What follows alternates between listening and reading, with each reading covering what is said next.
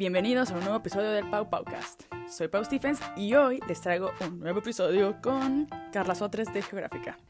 Carla vive en Italia y en este episodio nos cuenta su trayectoria de cómo pasó de ser diseñadora industrial a ceramista y cómo varias situaciones de la vida han cambiado su perspectiva y sus planes y se ha ido adaptando poco a poco a lo que la vida le ha puesto en el camino. Pueden conocer su trabajo en Instagram arroba. Y por ahora mi plan es no spoilearles nada y que escuchen el podcast y ya que ya les cuente todo. Adiós. ¿Por dónde empezamos? Pensé que estaría bueno que como que dijeras una biografía así corta como para entrar en contexto como de lo que haces y todo eso.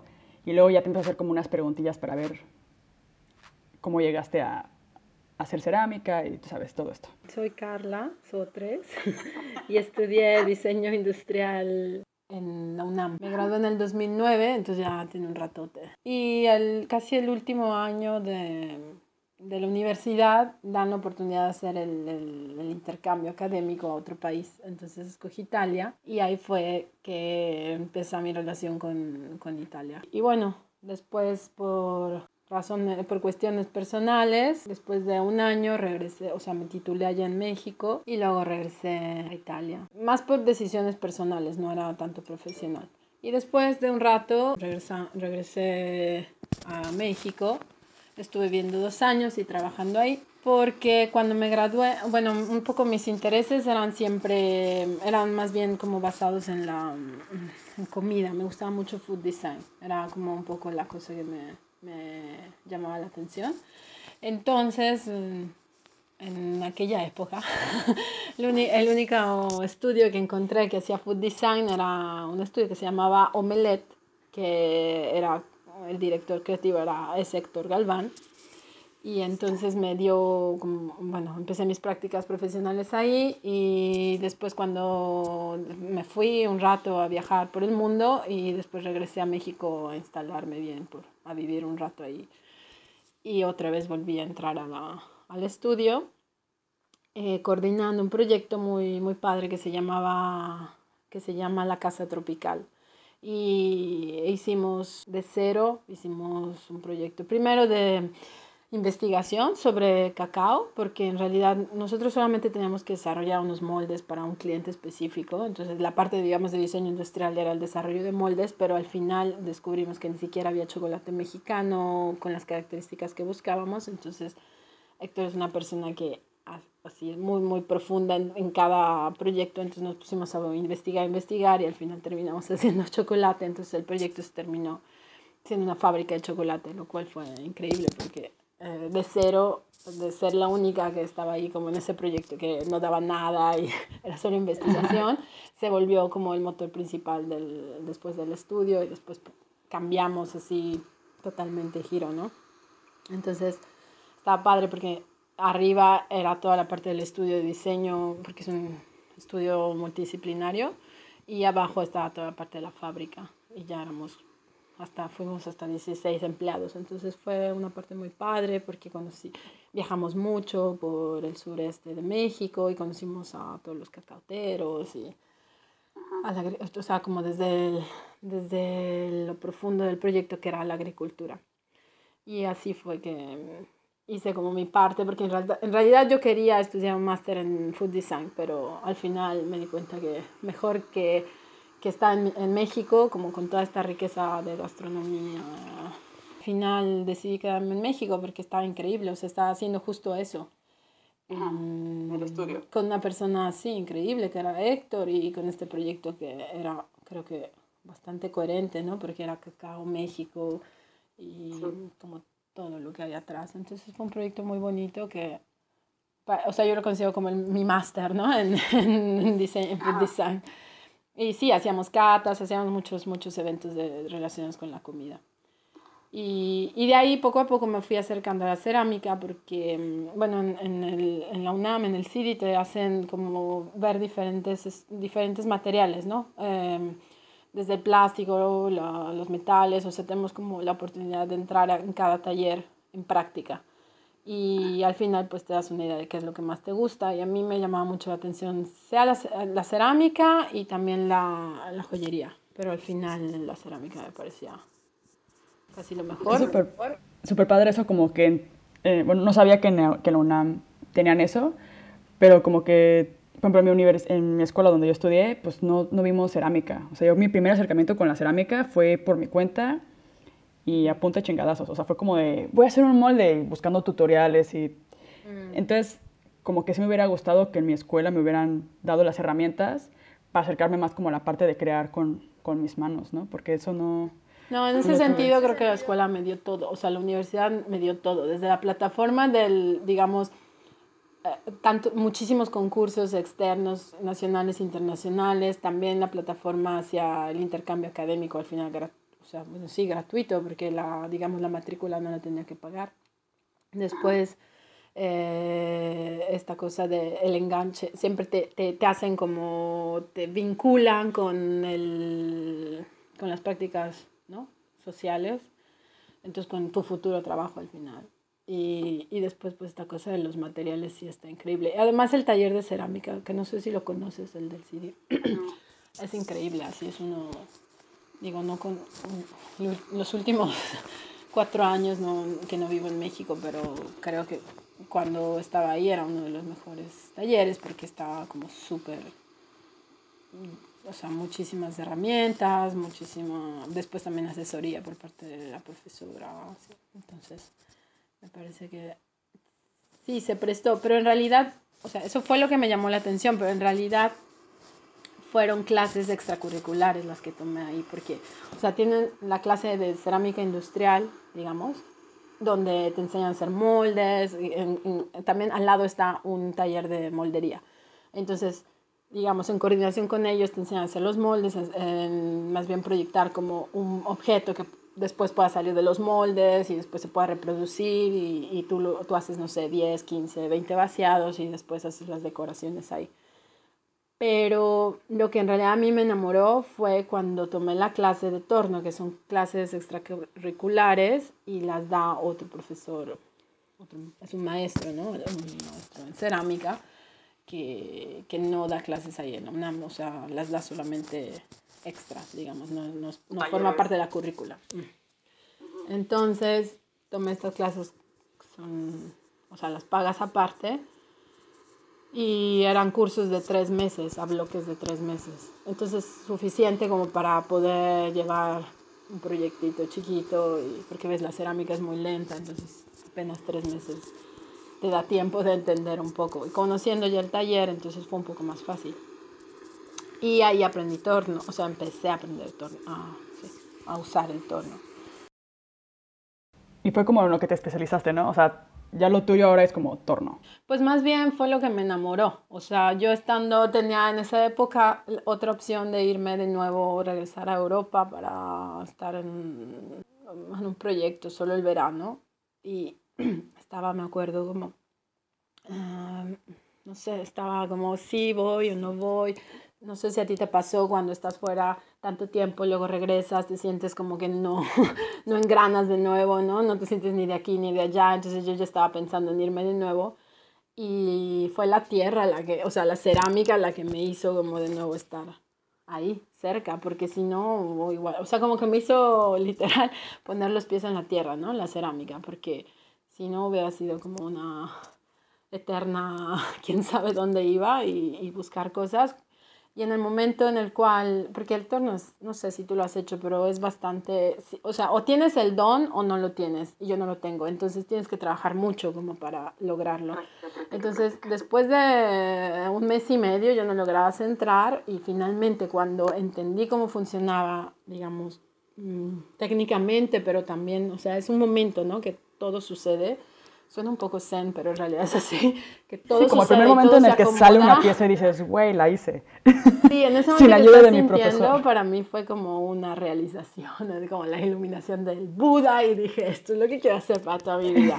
y entonces me siento muy, muy afortunada porque tomaste la decisión de, de realmente terminar el curso. ¿Cómo? O sea, tomaste la decisión de, de, terminar lo que habías empezado, ¿no? Como que te estaba llamando la atención y probablemente si te hubieras ido y no hubieras terminado este curso de cerámica y al final no hubieras logrado Sí, dije, o sea, fue el momento que dije, no, de aquí soy y esto es lo que quiero hacer para siempre.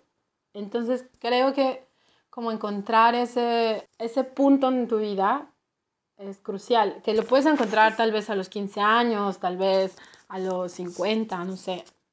Afortunadamente me tocó bastante o sea, no, no, no, a buena edad, súper joven, pero bueno, estar, o sea, tenía 26 años, entonces fue un momento importante porque dije, esto es lo que, lo que me gusta. Y después cada vez se enriqueció, o sea, cada vez que iban saliendo piezas, iban saliendo piezas, iba vendiendo, y la, la gente le iban gustando, y decía, no, bueno, esto sí, esto puede ser. Y, sí funciona. Y bueno, mis expectativas eran enormes, pero poco a poco se fueron.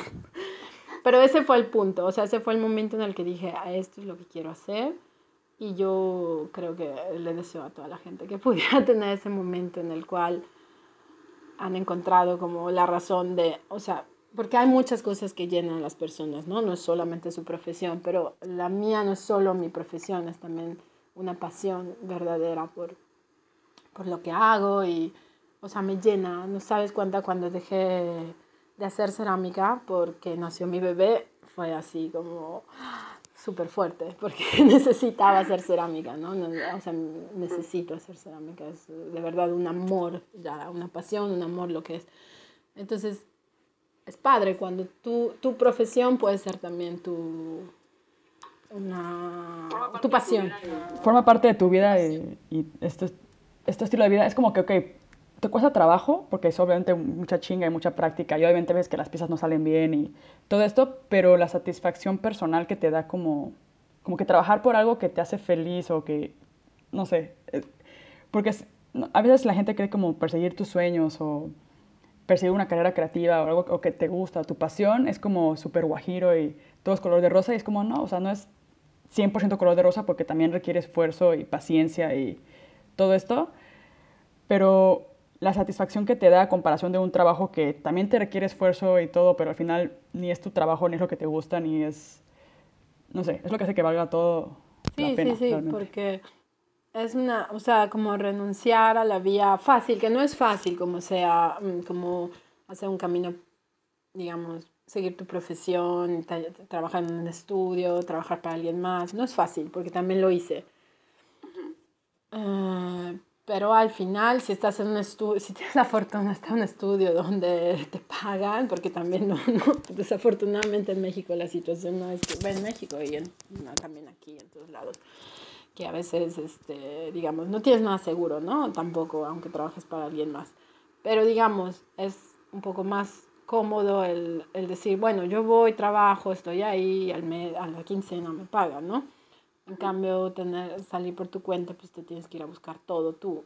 Y si no, todo tú, armarte de un, después cuando creces, armarte, ¿no? De un equipo.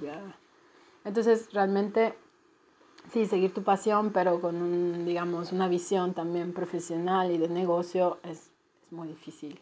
Pero bueno, se puede, claro.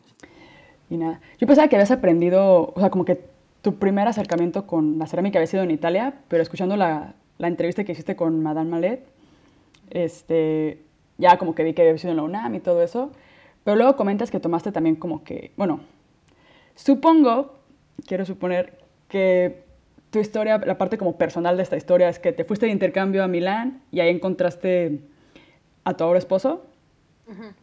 Entonces luego fue como un long distance relationship, ir y venir y, y al final terminaron yéndose a, a Italia. ¿Cuánto tiempo llevas en Italia? Ahora serán en abril próximo, creo, son cinco años. Sí, cinco años.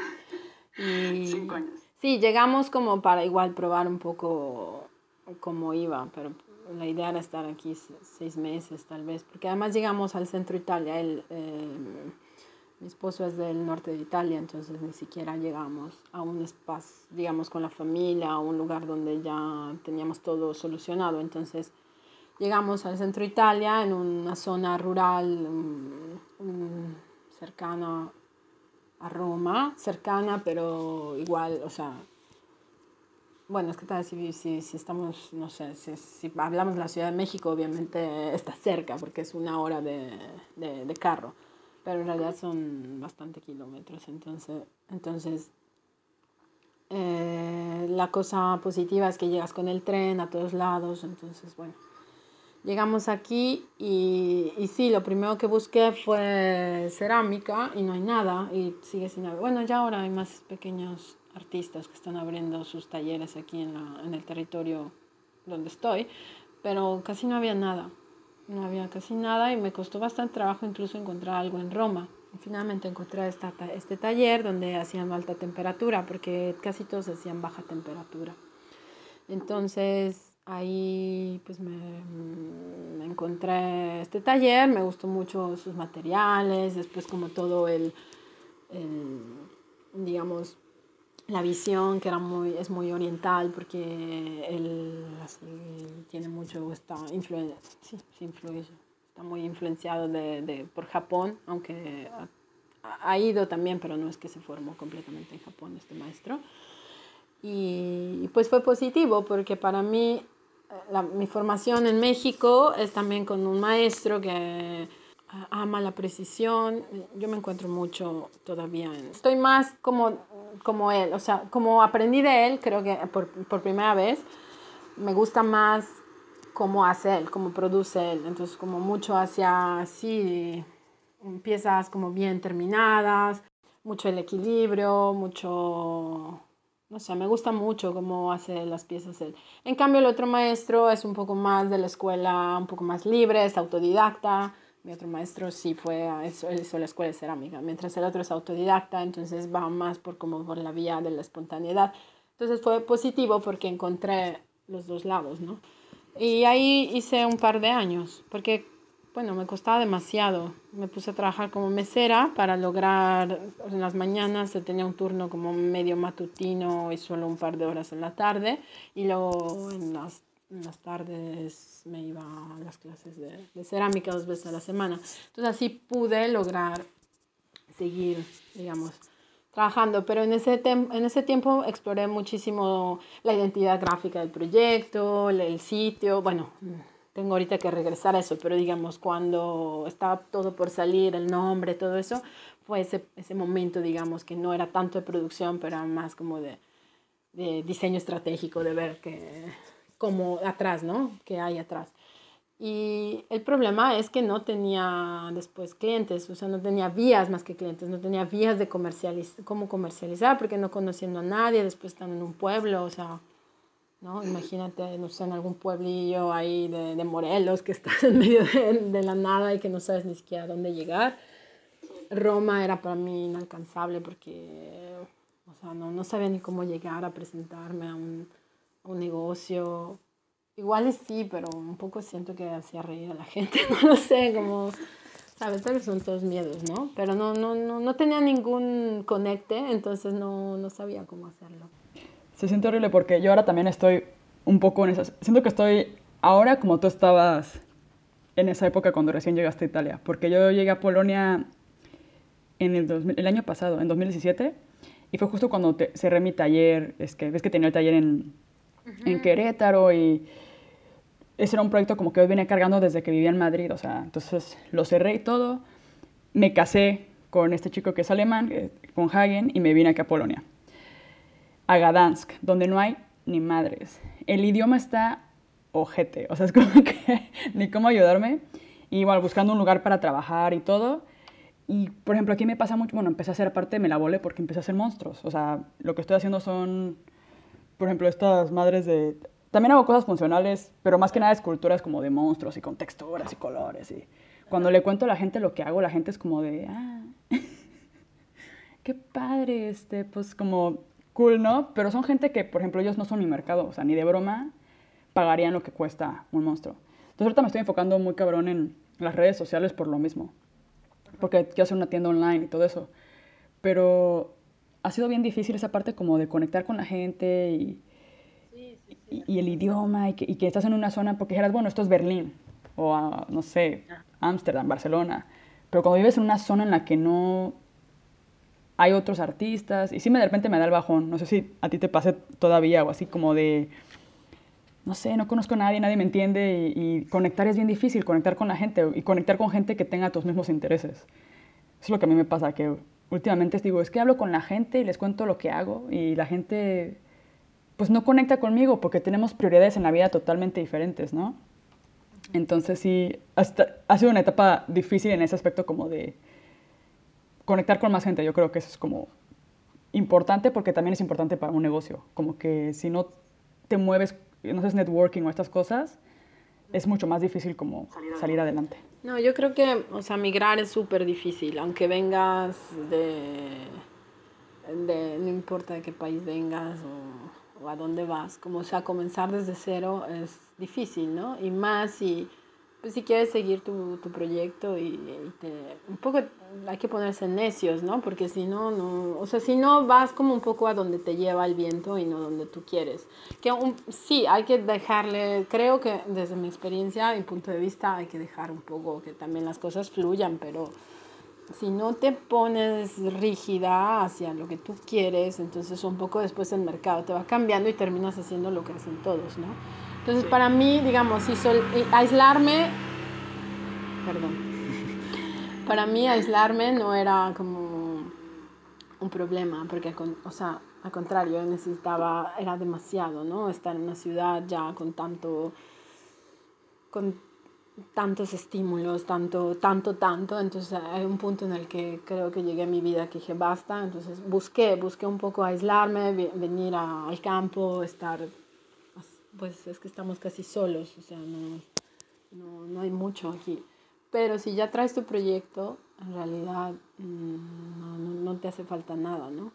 El problema para mí no era el producir, el tener esta fuente, este motor, o sea, yo seguía haciendo. El problema es cuando de pronto ya quieres vivir de eso, o sea, después um, tuvimos problemas y en el, en el trabajo, eh, obviamente tenía que decidir entre la cerámica, me habían invitado a diferentes lugares para exponer, entonces yo decidí de ir y el trabajo pues tienes que estar ahí todos los días. Eh, tienes que estar todos los días y, y, ya los permisos no me los dieron, entonces se terminó como la oportunidad de, de estar ahí de mesera. Y para mí fue obviamente una decir, híjole, tengo que ponerme a, a trabajar y vivir de esto, ¿no? Porque hasta ahora ha sido una cosa que yo producía, yo producía, pero no tenía realmente grandes compromisos, digamos, ¿no? Pero ahora que no, no quedé sin, sin poder recibir dinero todos los días, en la quincena, obviamente pues tengo que, que meter, ¿no? Entonces ahí es cuando empiezan las presiones. Pasó en esa época, justo cuando dejé, eso fue en mayo del 2014, sí, eh, pasó que me contactaron de México, la galería de Ángulo Cero, y me propuso una cosa increíble que estaba por lanzar y me propuso vente a México, te pago el, el viaje, te pagamos la producción, te pagamos todo y tú nos haces toda esta vajilla y así, bueno, no vajilla, no, piezas, ¿no? Entonces fue una grande oportunidad y un, una prueba, pero, o sea, todo el trabajo que había hecho de hacer el sitio, de hacer todas esas cosas que las dejé ahí en la web, de pronto alguien encontró y me, me encontró y, y, y, ya, ¿no? O sea, me llamó, entonces fue así como, ¡Oh, claro que sí. entonces fue una, fue una cosa muy, muy, muy positiva para, digamos. Sí, cuando aparecen estas oportunidades que te, como que te inspiran y te das cuenta de como de, ok, no estoy tan mal, voy por buen camino. Sí, exacto, exacto. Y, y bueno, o sea, increíble que existan también personas así que tengan esta visión y que den la oportunidad, ¿no? A los, porque pues no, no había hecho un trabajo así de grande para nadie, no, en realidad, o sea, me conocían mis amigos y así, pero no es que tuviera que, quién sabe qué fama o yo qué sé. Pero esta chica, Montserrat, eh, pues apostó por mí, entonces fue, fue padrísimo. Y bueno, hasta ahora seguimos colaborando de otra manera, como de, cuando yo voy y le llevo las piezas y así, pero fue, fue una cosa positiva, tuve que, obviamente, me, me puse también a norma en México, entonces, por ejemplo, puedo facturar y todas estas que son importantes, ¿no? Todas estas cosas de, de ponerte en regla y entonces, digamos, como tenía este trabajo, dije, bueno, lo, lo hacemos. Y después cuando regresé, te digo, no había nada, como dónde, de dónde comenzar, no tenía ni idea. Y entonces dije, bueno, pues me pongo en el mercadito del pueblo, ¿no? Así es que cada mes se ponen los artesanos y digo, voy, voy a ver qué pasa.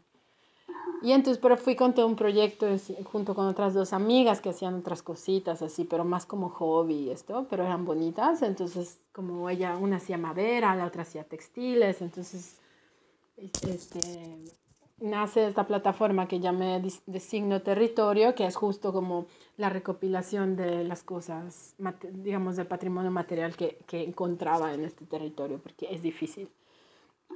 Y nos presentábamos una vez al mes y fue muy difícil porque en realidad no había como este eh, feedback de parte de la gente. O sea, sí decían todos, qué bonito y así, bueno, no todos, pero muchos. Eh, pero después ya ahí se quedaba, como que no, o algunos de plano no, no lo entendían, o ni siquiera parecía que tenían como miedo y no se acercaban.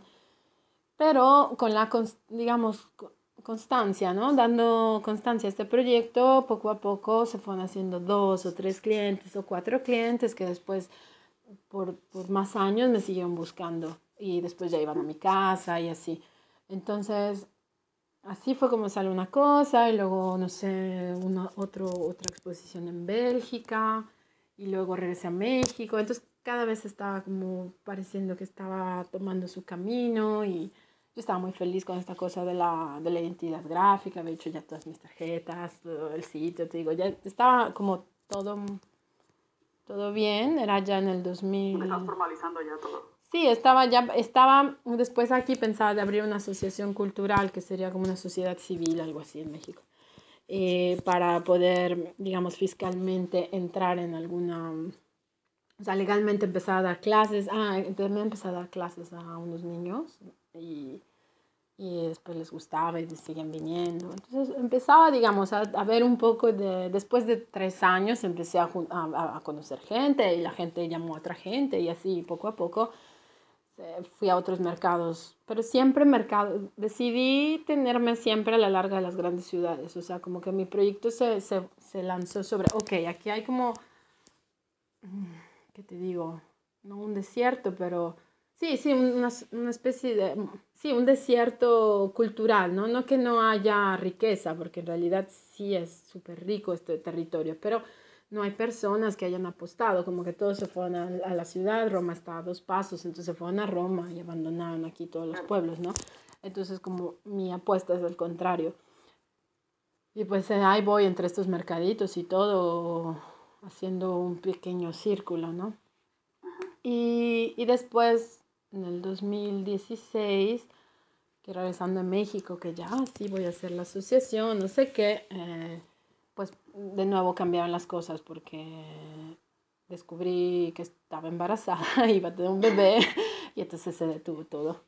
Y ese fue como el segundo gran eh, meteorito que, que, que llegó a mi vida que te cambia la vida. Sí, que me cambia la vida y me cambia también la visión de hacer el negocio, porque si te, primero te decía, era como una cosa muy estratégica de aquí se hace, luego vas acá, luego allá, luego conectes, o sea, como que todo puede funcionar bastante, una vez que engancha, puede ah, funcionar bastante lineal. Pero después no, o sea, cuando tienes un, un, hijo no puedes hacer eso. no puedes hacer eso si decides criar a tu hijo, ¿no? Si no decides que, o si estás solo en medio de la nada porque no tenemos abuelos, no tenemos parientes aquí, entonces, eh, pero esa es nuestra decisión, ¿no? Nosotros decidimos así, entonces, uh, es como ponerte de nuevo la pregunta, ¿cómo el negocio, digamos, puede encajar en todo esto, ¿no? En tu vida o sea, como que el profesional se vuelve personal en este punto de la vida. Después creo que los hijos crecen y ya, o sea, después cuando van a la escuela ya empieza un poco de autonomía, pero digamos que en los primeros tres años que están contigo y no quieres detener las cosas, como en mi caso, hay que encontrar otras vías, ¿no? Y, y, ha sido positivo por eso, porque no, no se ha detenido, o sea, sí se puso en pausa por casi dos años, pero, o sea, 18 meses y después, no dos años, un año, un poquito más de un año y después otra vez empezó, ¿no? Entonces también eso, saber como, ok, ahorita está pasando una cosa mucho más importante, obviamente, o cosas que a veces uno no desea, ¿no? Que a lo mejor no tienes como en tu casa, no sé, o sea, tenías un gran proyecto, un gran taller y ahora ya no tienes nada. Entonces, como, ¿cómo darle la vuelta a todo, ¿no? Y tú a lo mejor te reinventaste totalmente en el estilo de cosas que hacías o todo, porque a lo mejor ahora eres más tú, ¿no? Entonces, para mí fue eso también, como darme cuenta de, ok, ahora qué hago, empecé a hacer cosas chiquitas, por ejemplo. Primero hacía cosas un poco más, todas funcionales, ¿no? Todas ensaladas, ensaladeras, platos, cosas de la cocina sobre todo. Y de pronto me empecé a hacer cosas inútiles, yo las llamo porque no tienen ninguna utilidad, chiquitas, que son como unas vasijitas porque eso es lo que un poco podía hacer, ¿no? ¿no? No podía hacer más, porque eran pequeños, digamos, cada objeto era un pequeño proyecto que lograba hacer en, en, poco tiempo que tenía a disposición. Y así se fue haciendo una colección y ahora estoy tratando de hacer un proyecto con eso.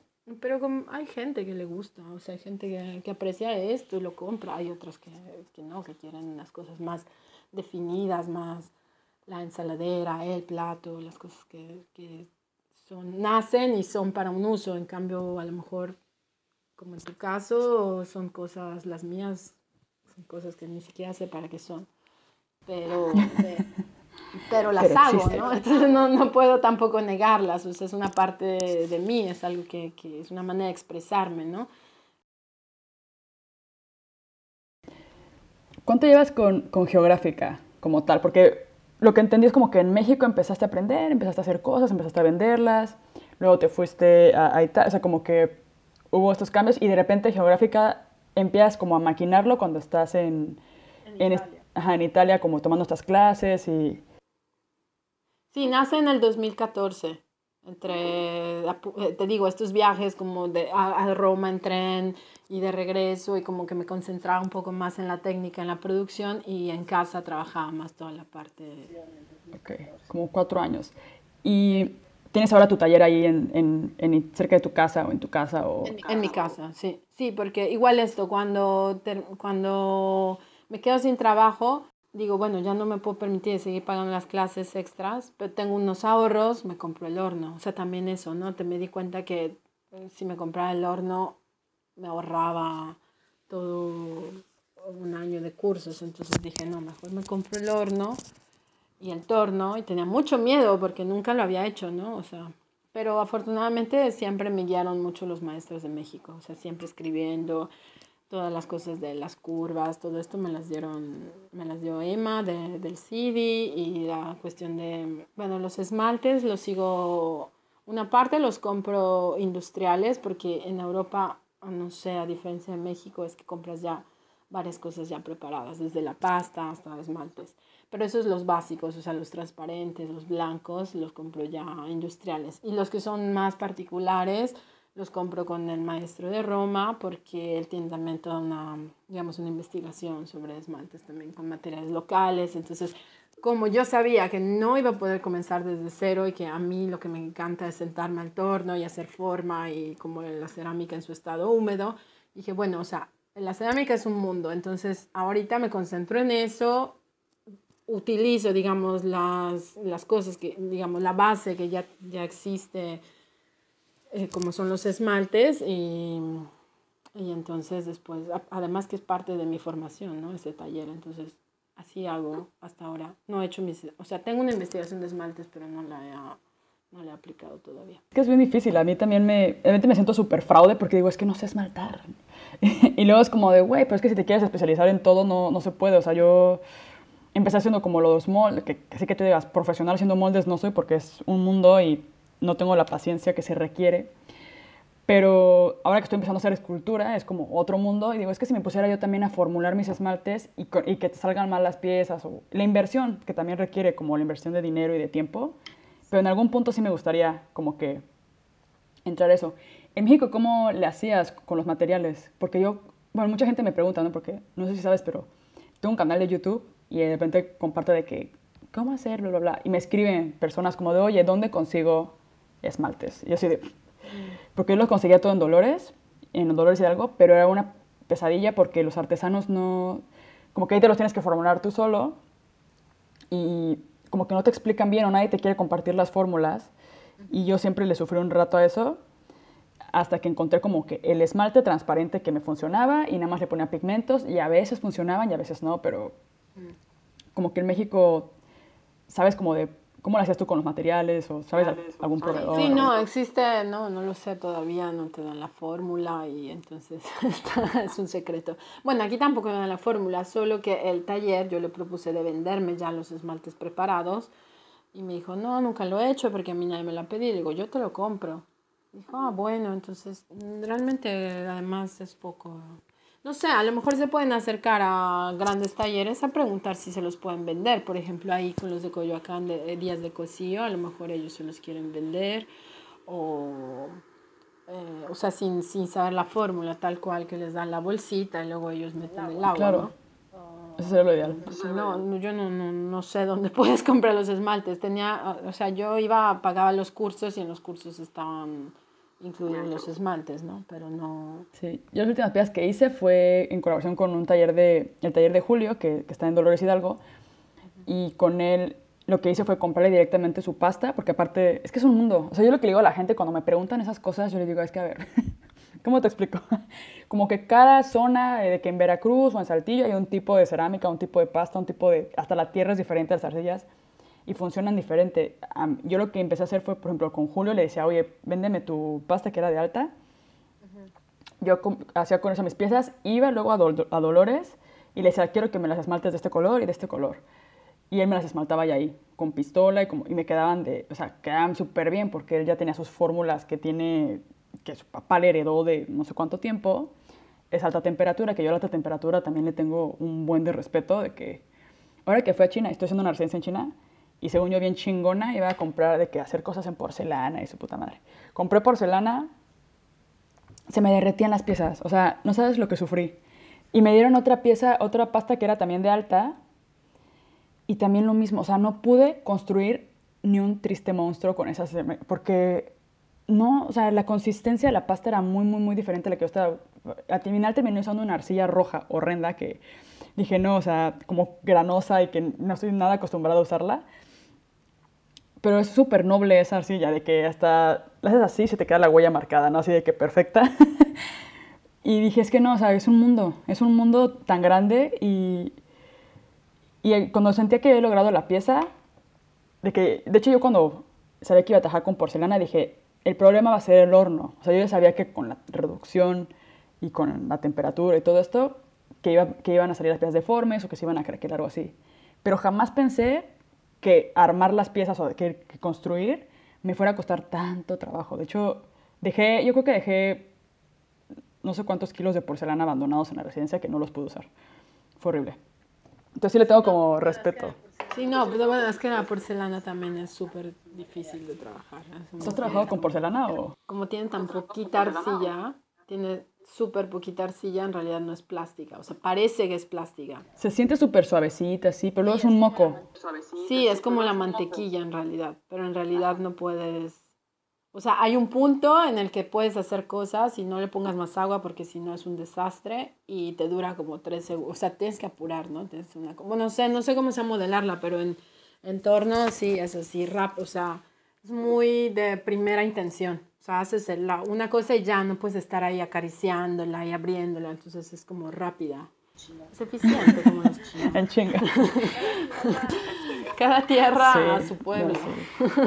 Por eso nosotros tenemos el barro. ¿Y tú trabajas con, solamente con alta? No, eh, bueno, empecé con GRES, sí, pero ahora estoy, por los laboratorios con los niños, estoy haciendo un poco de arcilla roja, bueno, de terracota y también otra blanca de baja temperatura. Porque no puedo, o sea, primero fue una cuestión económica, que cuesta bastante el grés, entonces así, además, sí reciclo y todo, pero como sea. Y aparte de la tolerancia que tiene la, la cerámica, la terracota, por ejemplo, y la, esta cerámica de baja temperatura en el horno, que los niños no saben trabajarla todavía, entonces... Sí, que pueden, o sea, tiene aire, tiene... Ah, no pasa nada, entonces como es bastante noble, como decías tú en ese sentido. Y, y, estoy haciendo algunas colecciones tipo para las plantas, así en terracota. Hice también unos vasos que gustan muchísimo, que les gusta a todos muchísimo, porque eso, se, como que la gente se olvidó del color de la tierra, entonces ver el color de la tierra es como, bueno, nosotros en México igual sí sabemos que el barro es de ese color y, ya, ¿no? Pero igual aquí un poco se olvidaron del color de la terracota, como solo lo ven en, los, en las macetas, ¿no? Entonces ponérselas en un vaso de pronto es como, ¡ah! Qué bonito. Sí, sí, qué bonito. yo, bueno, Es un material muy bonito y a mí lo, lo, único que siento que para lo que yo estoy haciendo ahorita, que son los monstruos y que tienen color y así, como que no...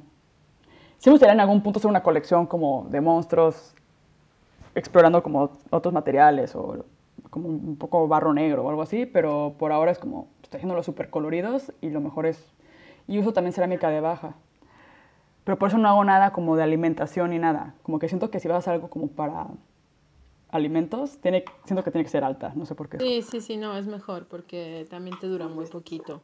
Es como mucho, veo que es mucho trabajo y al final dura poco, o sea, se rompe fácilmente o se, se astilla, o, sea, le pasa todo como más fácil. También se llena de hongos más fácil. En cambio, el alta no. Y ahora, por ejemplo, dices que pausaste porque nació Frida. Entonces, ¿tienes como una especie como de relanzamiento o como que tienes algún proyecto pensado como para...? No, nunca pensé en un, relan digamos, vamos a hacer algo nuevo y especial para volver a empezar, porque en realidad nunca, nunca se, o sea, nunca terminó, ¿no? Nada más que se puso en pausa y, y te di, o sea, pensé que tenía que hacer muchas cosas, pero pienso que tengo que hacer muchas cosas, pero en realidad todavía no me da ni tiempo ni y tampoco me quiero perder como este momento de mi vida, entonces es como, ok, lo que logre hacer, pero, o sea, con la constancia y, y, y, y, con la necesidad también de hacerlo, ¿no? Porque tengo la necesidad de hacerlo, o sea, necesito ganar de esto, no es solamente como, ah, qué bonito, me gusta. Entonces, pero para, como que uno encuentra, o sea, a lo mejor a ti también te pasó como esta cosa del compromiso, ¿no? Como dices, a lo mejor te pusiste a hacer una cosa que a ti te gusta, pero ves que no se vende o que la gente no la entiende o que yo qué sé, o tú no logras comunicarla bien, algo, hay algo que no sucede, entonces tienes que empezar a hacer compromisos y a veces los compromisos desafortunadamente te llevan a hacer, como decía antes, cosas que tú no quieres, o sea, a repetir cosas que ya están o hacer cosas que tú nunca te imaginaste haciendo. Entonces este compromiso, más que producir piezas que no me van, lo que logra hacer este compromiso a través de las, de las clases. Entonces, dando clases, que al final tú no puedes decidir qué es lo que tienen que hacer tus alumnos, son ellos los que quieren hacer algo y, y son ellos los que tienen que decidir qué hacer, ¿no? Entonces, dando clases es como he encontrado este compromiso. Ayudo o sí, sí, siento que estoy ayudando a las personas a, a, lograr sus proyectos, que a lo mejor yo nunca haría, o sea, nunca haría las cosas como ellos las hacen, pero... Eh, y de eso desde el principio, o sea, como que viendo el tipo de público que tenía, no podía como meter el chip de que tienen que pensarla como yo. Entonces, más bien como que pensé que era una bonita oportunidad para seguir haciendo cosas y ayudarles más técnicamente, ¿no? Como sea, les trato de poner también, si me lo piden, de, depende de cada alumno, ¿no? Si me lo piden, hacemos una investigación más sobre, sí, creatividad, cosas así, pero generalmente solo quieren saber cómo se hacen las cosas y ya traen muy claro lo que quieren, ¿no? Así he encontrado un compromiso con, con lo de las clases. Entonces las clases, eh, eso me di cuenta que tenía que diversificar, o sea, estaban las clases, estaban un poco las ventas de los objetos que yo produzco, o sea, que la gente no me dice que eso, no me, o sea, no parto de lo que la gente me dice, sino que yo por iniciativa hago estos, estos objetos, que no son productos, y los productos, o sea, las cosas que la, la gente como comisiones que me pide, que me dice, haz una ensaladera, haz una, me haces un salero, me haces, entonces son ya más productos, más cercano a diseño, ¿no? Pero en realidad a mí lo que me gusta mucho, mucho es hacer cosas un poco que no tienen, tal vez son ornamentales, no sé, como estas vasijas que te digo. Sí, una vasija que no es, eh, o sea, puede ser para esto, pero puede ser para lo otro, entonces no, es, no está muy estructurada, es una cosa que dejo abierta y, y, digamos, eso es lo que me gusta en este momento, en este periodo hacer. Pero también hacer cosas funcionales eh, me, me, me, encanta. Entonces ah. vivo de eso, comisiones, eh, clases y, y objetos y después, últimamente también gente que viene con ya proyectos específicos, que quiere hacer sus recuerdos de boda o quiere hacer cosas así específicas, el taller está abierto también a eso, ¿no? Eso, ¿no? ¿No has pensado en abrir una... ¿O tienes tienda online? No. No, sí, o sea, fui muy rejega por mucho tiempo, pero creo que ya me estaba como abriendo el panorama de que estando en un lugar tan, digamos, aislado y así, como para llegar al público que exacto, es la, la, la, venta online es necesaria, pero pues ves, necesita muchísimo trabajo, ¿no? Atrás, como toda la fotografía, entonces me tengo que comprar acá, o sea, son muchas cosas que tengo que, que hacer. Y sí, o sea, voy a llegar, pero digamos que la revelación del año fue que más vale paso que dure que trote que canse, entonces se redimensionó como mi mi crecimiento, digamos, iba a ser en mi, en mi idea, en mi plan de, en mi plan de negocios era exponencial y en realidad ahora es como circular, entonces va a ser como siempre un poco lo mismo y regreso a lo mismo, pero está en continuo movimiento.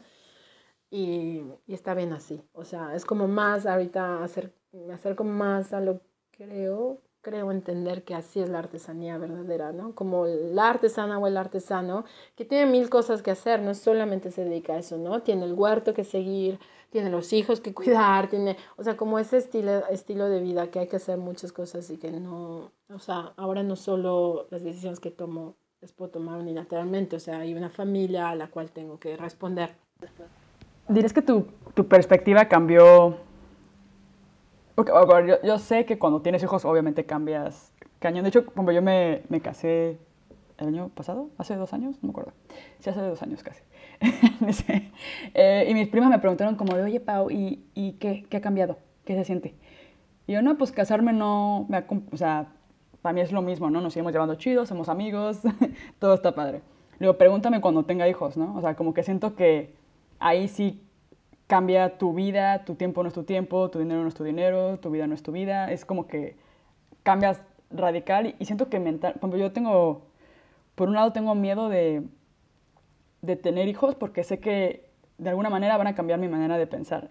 Y ahorita me gusta mucho cómo pienso, pero siento que, que a lo mejor va a ser, que puede ser como, que puede ser para bien, obviamente, pero me siento que ahorita soy súper self-centered, como bien egoísta. O sea, siento que estoy como que mis planes y mis cosas y mi... Y siento que cuando tenga hijos, como que me voy a volver un poco más flexible, como que más... Como que siento que me va a ayudar a ser menos intensa, no sé. Pero tú, tú consideras que, por ejemplo, tú, dices que tenías un plan como de crecimiento exponencial, ¿no? Que, que me reflejo como en esa etapa. Como que ahorita me siento yo que tengo mis metas y tengo... También me afecta mucho el, el ser tan future driven o como que tengo tantas metas y tantos proyectos que me estreso muchísimo y me da mucha ansiedad, pero no sé, siento que como que a lo mejor también tú eras así en algún punto y de repente llegó un punto que fue como de, güey, chill, o sea, no... Sí, tienes que dejar ir, ¿no? Sí, tienes que dejar ir. O llegas antes y entonces a lo mejor, o sea, lo ideal podría ser llegar a tener un sitio online y que entonces todo se tra o sea yo decía igual si hubiera tenido tanta me hubiera concentrado a producir no no es que deseaba otra cosa pero digamos una vía podría haber sido haber producido muchísimo porque yo durante el embarazo no quise producir nada pero fue una decisión personal. Pero hay muchas personas creativas que durante el embarazo producen mucho más no entonces yo no sé, fui muy celosa y, y, detuve la cerámica y me dediqué a otras cosas que nunca había hecho. Entonces fue también una, digamos, una oportunidad para hacer otras cosas, como cocinar. Por ejemplo, yo no cocinaba nada, entonces empecé a cocinar, pero cosas que naturalmente me vinieron, no es que las haya buscado. Entonces, naturalmente me vino de no hacer cerámica. Después pensé, tal vez, pensé en el momento en el cual necesitas dinero, hubiera sido bueno haber dejado una grande producción, una tienda online y que se empezaran a vender las cosas en todo este periodo que estuve detenida, ¿no? Entonces, a lo mejor es después una vía. Cuando sabes que algo va a pasar, pero no, necesariamente un bebé o algo, un viaje, no es una cosa donde te tienes que detener, a lo mejor esas opciones de que trabajas, trabajas y después lo dejas un poco ahí a que se venda solo, ¿no? Porque un poco sí pasa así sin que, o sea, sí tienes que trabajar mucho, ¿no? A hacer la publicidad y todo eso, pero en realidad mi problema es que no tenía ya nada, había vendido todo, no tenía nada que ofrecer, entonces tampoco podía, podía comunicar mucho. Y, y, como todos los planes de hacer la asociación cultural y todo eso, pues se, se detuvieron no sé, ahora sí, cambió totalmente el ritmo y al inicio regresé sí, sí con todo, pero me di cuenta que no, que nada más me iba a frustrar, que iba a pasar todo este digamos, nervio, a todos estos nervios a, a, la, a, la, familia y pues que no era justo, ¿no? Entonces que en este momento al final son tres años y lo ves, pasa rápido. y, y después habrá tiempo para trabajar toda la vida. Entonces, pues nada, como aprovechar lo que, lo que hay que hacer ahorita y cómo se puede hacer. Y afortunadamente en este periodo, en este año, mm, va muy bien. O sea, tengo gente, o sea, para mí, digo, no serán qué estándares, o sea, como que estoy pensando en chiquito, ¿no? ¿no? No creo que sea un pensamiento mediocre, simplemente un pensamiento que va a la, al tamaño de lo que puedo dar y de lo que puedo ofrecer. De acuerdo al estilo de vida que tú quieres tener. Exacto, entonces, sí, porque tampoco es que necesito tanto dinero en este momento, ¿no? Entonces, es prefiero estar como así, o sea, decimos venir a vivir en el campo porque queremos un estilo de vida diferente, entonces también el trabajo tiene que ser un estilo de vida diferente, como estar en el campo y estar 18 horas en la computadora para poder vender una cosa, tampoco me, o sea, prefiero este, meterlas en un mercado y conocer gente y ver a gente, ¿no? Una vez al mes aunque a veces no vendes o a veces sí vendes. Entonces también se me di cuenta porque empecé a ir a mercados, quién sabe dónde, por toda Italia y después vendía más en el pueblo porque ya la gente me conocía o yo qué sé. Siento que ser como honesto con uno mismo, con lo que uno quiere en su vida. Por ejemplo, yo ahorita estoy como modo súper ambicioso de que neta, a veces me vuelvo la barda y siento que no es sano, de hecho. Este, pero siento que, que al final es como, a ver, no quiero que lo que la sociedad espere de mí o lo que sea, sino más bien como, ¿cómo quiero yo mi estilo de vida, no? Si yo quiero una vida tranquila y como que ir a mercados una vez al mes y, y tener tiempo para mi familia, tener tiempo para cocinar, tener tiempo para... Al final es como que la vida es más que, que el trabajo, ¿no? Y al final tú tienes tus prioridades ahorita, que son, como dijiste, estos tres años quiero dedicárselos a, a Frida. Entonces es totalmente bueno. O sea, siento que el, no sé, como que la sociedad de repente te hace sentir como que tienes que ser súper productiva, ¿no? O ves en Instagram estas super mamás que recuperaron su cuerpo y tú te sientes como de puta, güey, eso, no eso no me va a pasar a mí, güey. Como que siento esta presión como social de tengo que ser exitoso y tengo que tener un buen de dinero y tengo que viajar como loco y tengo que... Y siento que al final es como, güey, ¿qué es lo que tú quieres? Entonces, y sé feliz con lo que tú... Sí, tal vez esa es la grande como dificultad en estos tiempos, que tenemos mucha, muy, una, o sea, mm, extensa oportunidad, tenemos muchísimas oportunidades para tantas cosas que nos perdemos, ¿no? A lo mejor nuestros papás podían elegir dos o tres estilos de vida y nosotros tenemos miles de maneras de vivir, porque después viajando con otras, gente, otras personas y luego de pronto te pierdes, o sea, saber, tan, saber tanto, conocer tanto que te pierdes, ¿no? Y creo que eso fue lo que llegó también en mi vida, como por eso estoy tan feliz de haber encontrado la cerámica, porque también estudiando diseño industrial después te dan una, una vasta gama de, de, de, oportunidades, de materiales, ¿no? entonces al final es uno que sale, que sabe hacer todo, sabe. Podría hacer todo, pero en realidad no puede hacer nada. Entonces, también encontrar un material y una vía, o sea, me ha, me ha, hecho muy bien porque de otra manera sí habría sufrido mucho. Mm, pero creo que todo en su momento, o sea, si, si tú en, ese momen en este momento sientes que estás así y así te va, como darle a todo, ¿no? Porque es el momento que puedes hacerlo. Como yo hace seis años, siete años, eh, estudiaba y trabajaba y en realidad estaba poquísimo a lo mejor con mi, con mi novio y con mi familia y así, pero era el momento que podía hacer esas cosas, ¿no? Y que después pues van, se van acomodando. Entonces creo que todo tiene un momento y hay que, eh, o sea, lo más difícil es como escucharse a uno mismo. Es que esa es la profesión al final, como, sí, no, no solamente ver como el exterior o eso que los otros pueden ver, sino en realidad tú como dices que quieres y entonces cómo lo quieres hacer, ¿no? ¿Piensas volver a México algún día o extrañas algo de México? ¿Sientes que las cosas serían diferentes en México o, o por Al inicio sí sentía que las cosas hubieran sido diferentes en México, entonces tuve mucha, mucha conflicto, tuve mucho conflicto entre por qué estoy aquí, qué carajo vine a hacer acá, ya todo lo tenía solucionado. O sea, al final aquí nos mudamos justo en el momento de, hubo una crisis económica en el 2013, 12, 2013. Y justo nosotros veníamos, o sea, yo llegué con todos los sueños del mundo y encontré solamente muros y, y fue muy frustrante, pero, pero bueno, he podido regresar una vez al año a México y ha sido bueno porque siempre es también como respirar aire, aunque parece que no, pero es un aire totalmente nuevo, un aire eh, como lleno de ganas de hacer, toda la gente se pone a hacer, aquí como que tal las cosas, ¿será que estoy en, una zona rural o será que así son los italianos? No, a mí también me pasa cuando cada vez que voy a México es como, ahorita ya estoy de hecho como que ya voy tarde, ya me urge ir a México, ver a mi familia, comer tacos, o sea, tonterías como comer tacos, es como, lo extraño demasiado. Entonces para mí creo que sería ideal poder tener o sea, seguir yendo cada año y poder producir un poco, vender allá, o sea, seguir teniendo una relación, digamos, sea, o sea, profesional, pero también personal, es importante. Solo que a veces pues no es tan, este año no lo sé si lo logro, por ejemplo, pero bueno, ahí vamos a ver. Y así definitivamente regresar, ahorita no, pero tal vez en 5 años, 10 años, 15 años, 20 años todo cambia. Entonces no te puedo decir que ah, aunque, compre, aunque tenemos casa acá, compramos casa, no, no creo que... O sea, no es que la compremos con la idea de, la, la hayamos comprado con la idea de que será la casa para siempre, pero ahorita estamos bien. Eh, pero no, no veo por qué no, sobre todo por cuestiones de trabajo, regresaría si hay alguna oportunidad como la que hubo con la galería u otra, de hacer seminarios, de hacer talleres, lo que sea. Ah, también me gustaría aquí traer gente de México como un día, o sea, ese era como el futuro, ¿no? Tener un poco como el espacio que tenías tú, o al menos lo veo así en Querétaro, un poco abierto, que la gente viene, que un poco así, una, una especie de taller, fábrica.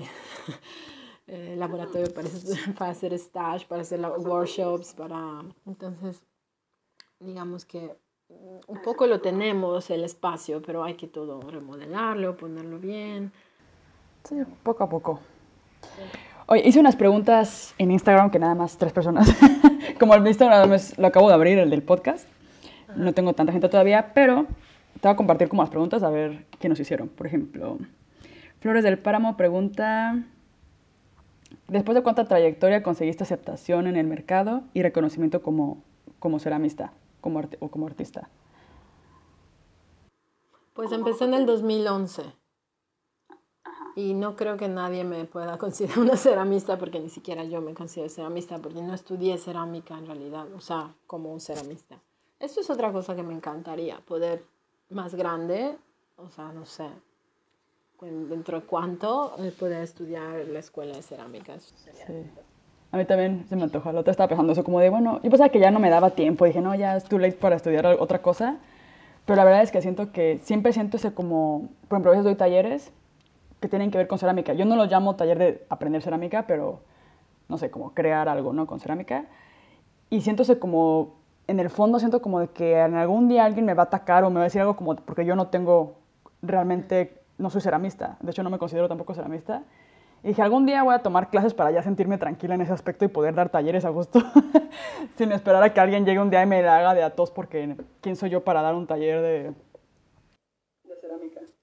Digamos que en México habría sido mucho más veloz todo, o sea, habría podido lograr un reconocimiento más fácil porque como sea, pues ya trabajaba en el estudio y conocía gente y entonces habría sido, habría sido más fácil poder, no, no como ceramista, pero al final como, como lo que soy, ¿no? Como diseñadora que trabajo en la cerámica, entonces habría sido más fácil en breve tiempo este reconocimiento. En, cambio, como decidí irme al pueblo de nadie, pues este, en realidad no me importa tanto que sea reconocida o no, sino lo que me importa, como la pregunta dice, el, el posicionarte en el mercado. O sea, sí, me importa vender, claro que me importa vender, porque uno cuando va al mercado al final quiere vender, ¿no? O cuando hace una venta, una pop-up shop quiere vender. Entonces, eh, creo que eso depende mucho de los conectes que tienes y de las capacidades de comunicar, que como eh, si te juntas también con alguien que, es, que puede influenciar a nivel, a nivel de redes sociales. No sé, ahorita estoy tratando de hacer una especie de sociedad con con un chico que maneja un market en Roma y parece que dan bastante difusión. Entonces, como también llegar como esos, no sé, pasa también, o Instagram, ¿no? He visto tantas personas que en un año, o sea, cuando yo comencé, por ejemplo, a, a postear, a hacer cosas, había otro que estaba posteando al otro lado del mundo y, no sé, en un año se volvió uno de los ceramistas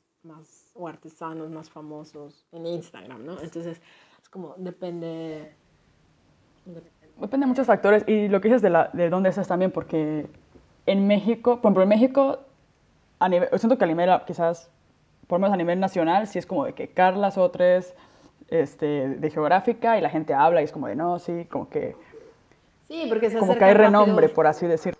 Sí, revistas, o sea, tengo, no sé, algunas revistas han publicado artículos, ¿no? Ya simplemente que una revista te pueda publicar artículos, creo que es increíble. Aquí no, o sea, aquí no conozco a nadie. Pero porque creo que eres, por ejemplo, en México es, eres pionera en, en, lo que haces, o sea, es como que... Y también es, se suele admirar mucho como la gente que logra salir de México. es como de, oh, saliste de México, eres un chingón. Haciendo lo que, sí, más bien lo que, continuando haciendo lo que hacías antes, ¿no? Porque a lo mejor sales de México y bueno, las cosas mí cambian. No fue para nada difícil el hecho de, ok, soy diseñador industrial, trabajé en este estudio, todo lo que quieras, y ahora soy mesera. No importa, porque ese dinero lo iba a utilizar para, digamos, seguir trabajando lo que me gustaba. Además que trabajaba en un lugar increíble, en un café, así que me gustaba como estar ahí, ¿no? Em, entonces también eso, ¿no? Como ver que la vida es como una línea recta en donde tienes que ir agarrando premios y, o sea, así Todo nos para arriba, formamos todos. Así nos formamos todos y está de hueva. Entonces, y es una mentira, porque en realidad no sirve a nada ser la estudiante mejor de la clase, porque siempre lo fui. O sea, al final la vida mm, la tienes que que agarrar como, como te toca y aprovechar lo que tienes y buscarle lo que no tienes y, o sea, no importa si sacaste 10 o sacaste 6, o sea, lo que tienes que hacer es ir y, y, y, pelear, por, luchar por lo que quieres, ¿no? Entonces, y a veces habrá bajos y a veces habrá altos y, no siempre va a haber reconocimiento, o sea... Y, cre y creces, porque por ejemplo yo cuando recién me gradué de, del IED, en él tenemos mucho esta cosa como de el diseñador, por ellos traían diseñadores que daban conferencias y diseñadores que daban talleres y, oh, fulanito de tal, que Jaime Ayón, que salió en la revista tal, no sé qué. Entonces yo como que crecí con esa imagen del diseñador y para mí era como meta dar una conferencia, meta salir en una revista, meta como que me reconocieran. Era como, eres un diseñador, casi casi que si no sales en una revista o si no te publican o si no lo que sea, no eres un buen diseñador. Entonces yo cuando me gradué del IED me enfoqué mucho en eso. Que, que ahora lo pienso y digo, güey, súper pendejo, ¿no? Pero entonces el hecho de que me publique, para mí eran súper grandes logros, ¿no? Y en el fondo no tenía con qué caerme muerta. En el fondo, por ejemplo, proyectos que me publicaban en revistas nunca se vendieron. O sea, eran como prototipos, que yo hacía la foto chida y todo, lo mandaba y, y al final es un mundo como muy... se queda muy superficial. O sea, que, que no todos son así, ¿no? Pero al final yo también igual me publicaron en revistas y todo. Y llega un punto en que te das cuenta, como que te cae el 20 como de, güey, esto no lo es todo. O sea, está chido, me encanta obviamente, me subió mi ego y todo está padre, pero en el fondo llega un punto en que es como de, pero realmente no estoy viviendo de esto, o sea, realmente me está costando trabajo levantar mi taller, realmente me, está, me estoy enfocando en todo lo que no debería de enfocarme, en vez de estarme enfocando en traer nuevos proyectos, en crear no sé qué, en generar cambio. Entonces, pero obviamente, pues yo salí de, de estudiar con 23, 24 años. Y pues obviamente estaba, pues ahora lo pienso yo estaba morrita, güey. O sea, entonces obviamente me llamaban la atención estas cosas, ¿no? Pero ahora que tengo 29 es como de, pues ahora ya no me llama la atención esto, ahora me llama la atención generar un impacto real. O sea, que si alguien comparte mi trabajo es porque realmente estoy generando un cambio o porque realmente mi trabajo se está vendiendo o porque realmente, entonces, como que uno va creciendo y sus prioridades van cambiando y, y, y, yo creo que para mí el golpe más fuerte fue que mi empresa tuvo que quebrar para darme cuenta de esto. Como y me dio mucho bajón de autoestima y todo cuando cerré mi taller. Pero luego fue como de borrón y cuenta nueva, ¿no? Como que todo esto que me han publicado, todo esto que ha salido, como que mis logros, que yo llamaba logros, realmente no... Sí son logros por un lado, pero por otro lado es como de... tengo que enfocarme en otra cosa. Entonces ya como que maduras y te enfocas en otras cosas más importantes quizás, o como que te vas descubriendo realmente lo que es importante para ti. Bueno, Melodixtanzas pregunta, ¿cuál es tu método de trabajo? ¿Cómo es hora para arrancar una nueva colección? Bueno, eso lo, que entendí fue que como que te dejas llevar un poco por, pones como mercado, o sea, te pones como deadlines y creas como en espacios libres. Cuando las primeras colecciones que hice empezaron, hacíamos dos momentos, como el momento torno y el momento mesa, donde haces con, con placa, ¿no? Trabajas cosas con placa. Entonces, haciendo cosas en placa, hacía muy rápido, cosas como muy espontáneas. Me venían a hacer platos, hacía platones, hacía... Eh, y de ahí nació una colección que después llamé primaria por esta cosa de como muy espontánea, así, muy rápida. Y, y, después más que colección las llamo familias, porque al verlas son como, sí, estos objetos que no son, no es que nacieron como una colección de el plato, la, son objetos así que nacieron, quién sabe cómo, como más sin pensarlo tanto, porque estaba muy cansada, estaba muy cansada de cinco años de todo estructurado, todo, este, Em, la orden de trabajo, el brief, el esto, el Samsung, eh, todo trabajar para las fábricas. Entonces esto ya me tenía realmente como ejercicios, porque en realidad nunca trabajé en eso, pero como ejercicios me tenía, no me gustaba, o sea, realmente no me gustaba. La parte que me gusta del diseño es más como toda la parte de los materiales, de obviamente estética, todo. Estoy, estoy muy contenta de haber estudiado diseño, creo que fue la mejor decisión, pero, pero no me sentía una, o sea, no soy una diseñadora industrial. Soy una diseñadora, sí, pero no soy una diseñadora industrial. Diseñadora de producto, creo que sí puedo ser una diseñadora de producto, pero una diseñadora de producto tiene que trabajar con más personas, ¿no? Sola no llega a satisfacer como totalmente todas las necesidades, entonces hay que trabajar con un team en donde llega este, lo otro, las entrevistas, entonces eso creo que sí, sí, sí me gusta, pero eh, nacen así, un poco como voy haciendo las formas y después se van poniendo juntas y después las escojo esmaltes que van más o menos juntos y también una manera de esmaltarlos que son, este, o sea, que van en, en armonía, digamos. Pero estoy muy inconsciente en realidad, como cuando lo hago, hago pequeños grupos de cinco, no hago muchas piezas al, al mismo tiempo, como hago cinco no sé, 10 y después los dejo ahí, después hago otras cosas y cuando los pongo juntos ya se vuelven una familia, ¿no? Y ahí también entre familias y familias se ven, aunque son diferentes líneas, se ve que hay, hay algo que las, que las une, ¿no? por ejemplo, esta primaria, que es como, a ver si encuentro algo por aquí, que es como esta cosa muy espontánea, platos como una, piezas muy, muy espontáneas que normalmente las hago en, con la placa. Después en torno está toda la colección o la familia arquetípica, que es esta familia con las...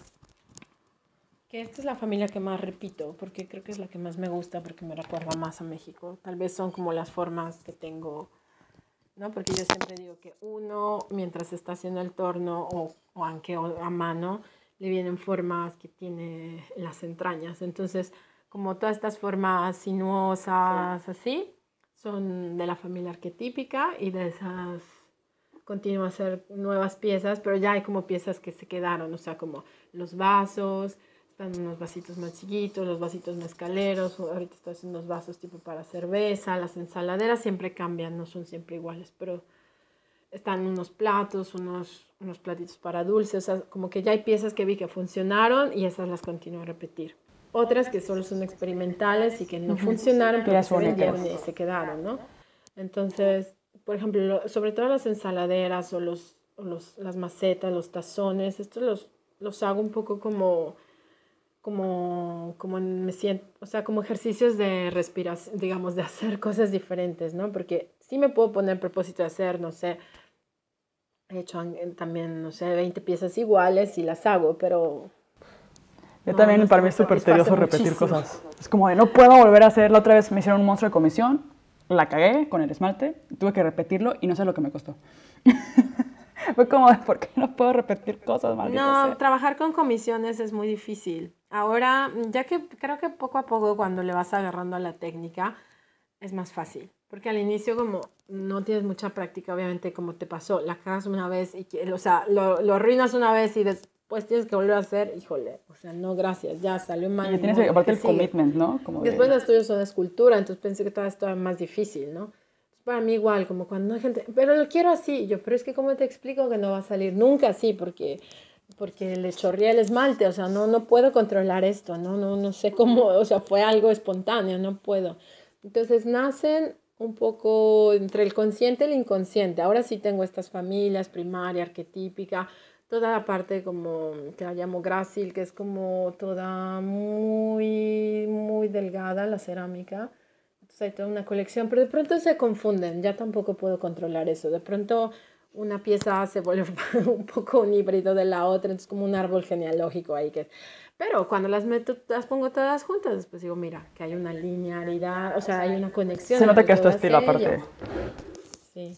Entonces, y también mucho los, tra- digamos que mi proceso creativo va mucho, me dejó como inspirar, si se puede decir la palabra, digamos, seguir de, de los materiales. O sea, en un taller hago una cosa, en otro taller hago cosa, otra cosa. No puedo hacer como las mismas cosas que hice en México, no las puedo replicar acá porque no tengo los mismos materiales, no tengo las mismas este, esmaltes y sobre todo no, aparte que es un contexto diferente, no es la misma luz, entonces es diferente todo. Entonces creo que es eso, como que cada lugar Te adaptas a cada te da- territorio. Y eso es lo, lo bonito de ser un poco nómade, ¿no? Que, nómada, que vas un poco...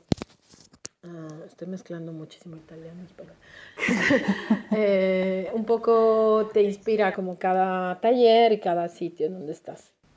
Sí que tengo entendido que por eso se llama geográfica, ¿no? Como que te adaptas a los territorios y es como...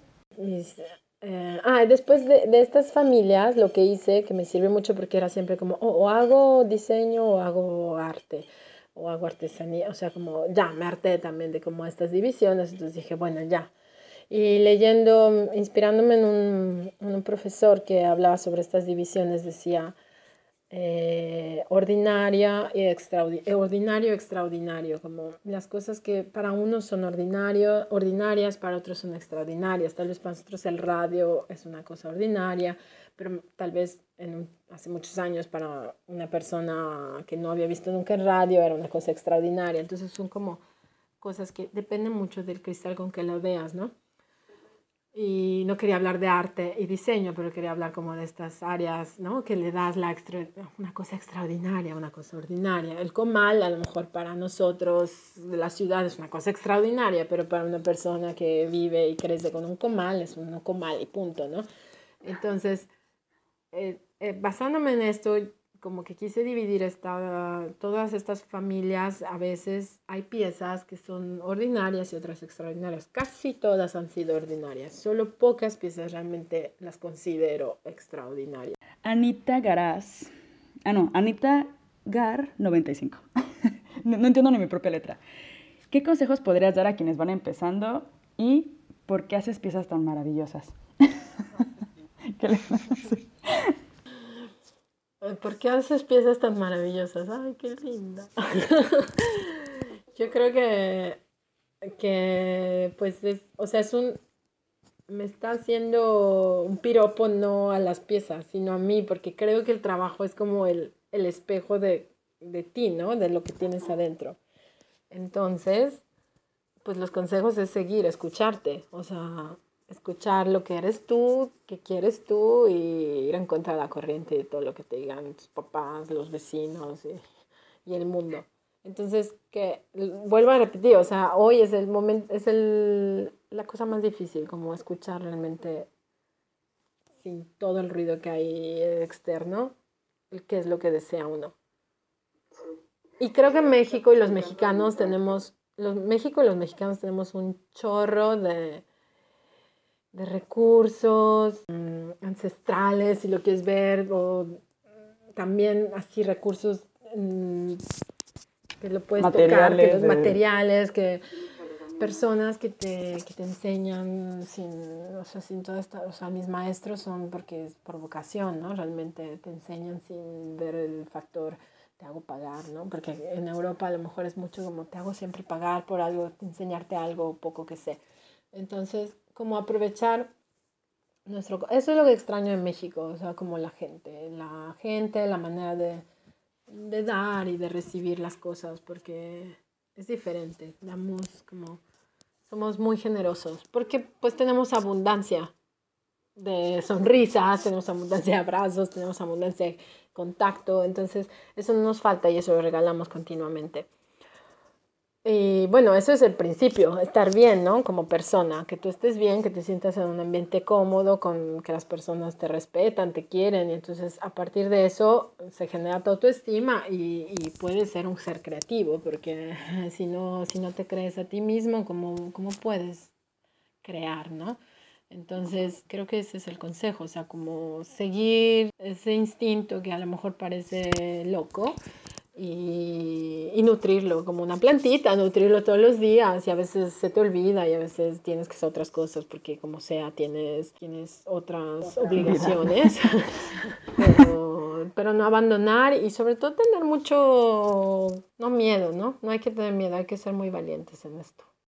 Bueno, Carla, algo que nos quieras compartir que haga falta o algo que te inspire o gente que deberíamos de, no sé, seguir. Creo que ya hablé mucho, ya lo dije todo. Todo lo que tenía que decir. Bueno, yo no sé que se me olvide algo, pero bueno, ya a ver si...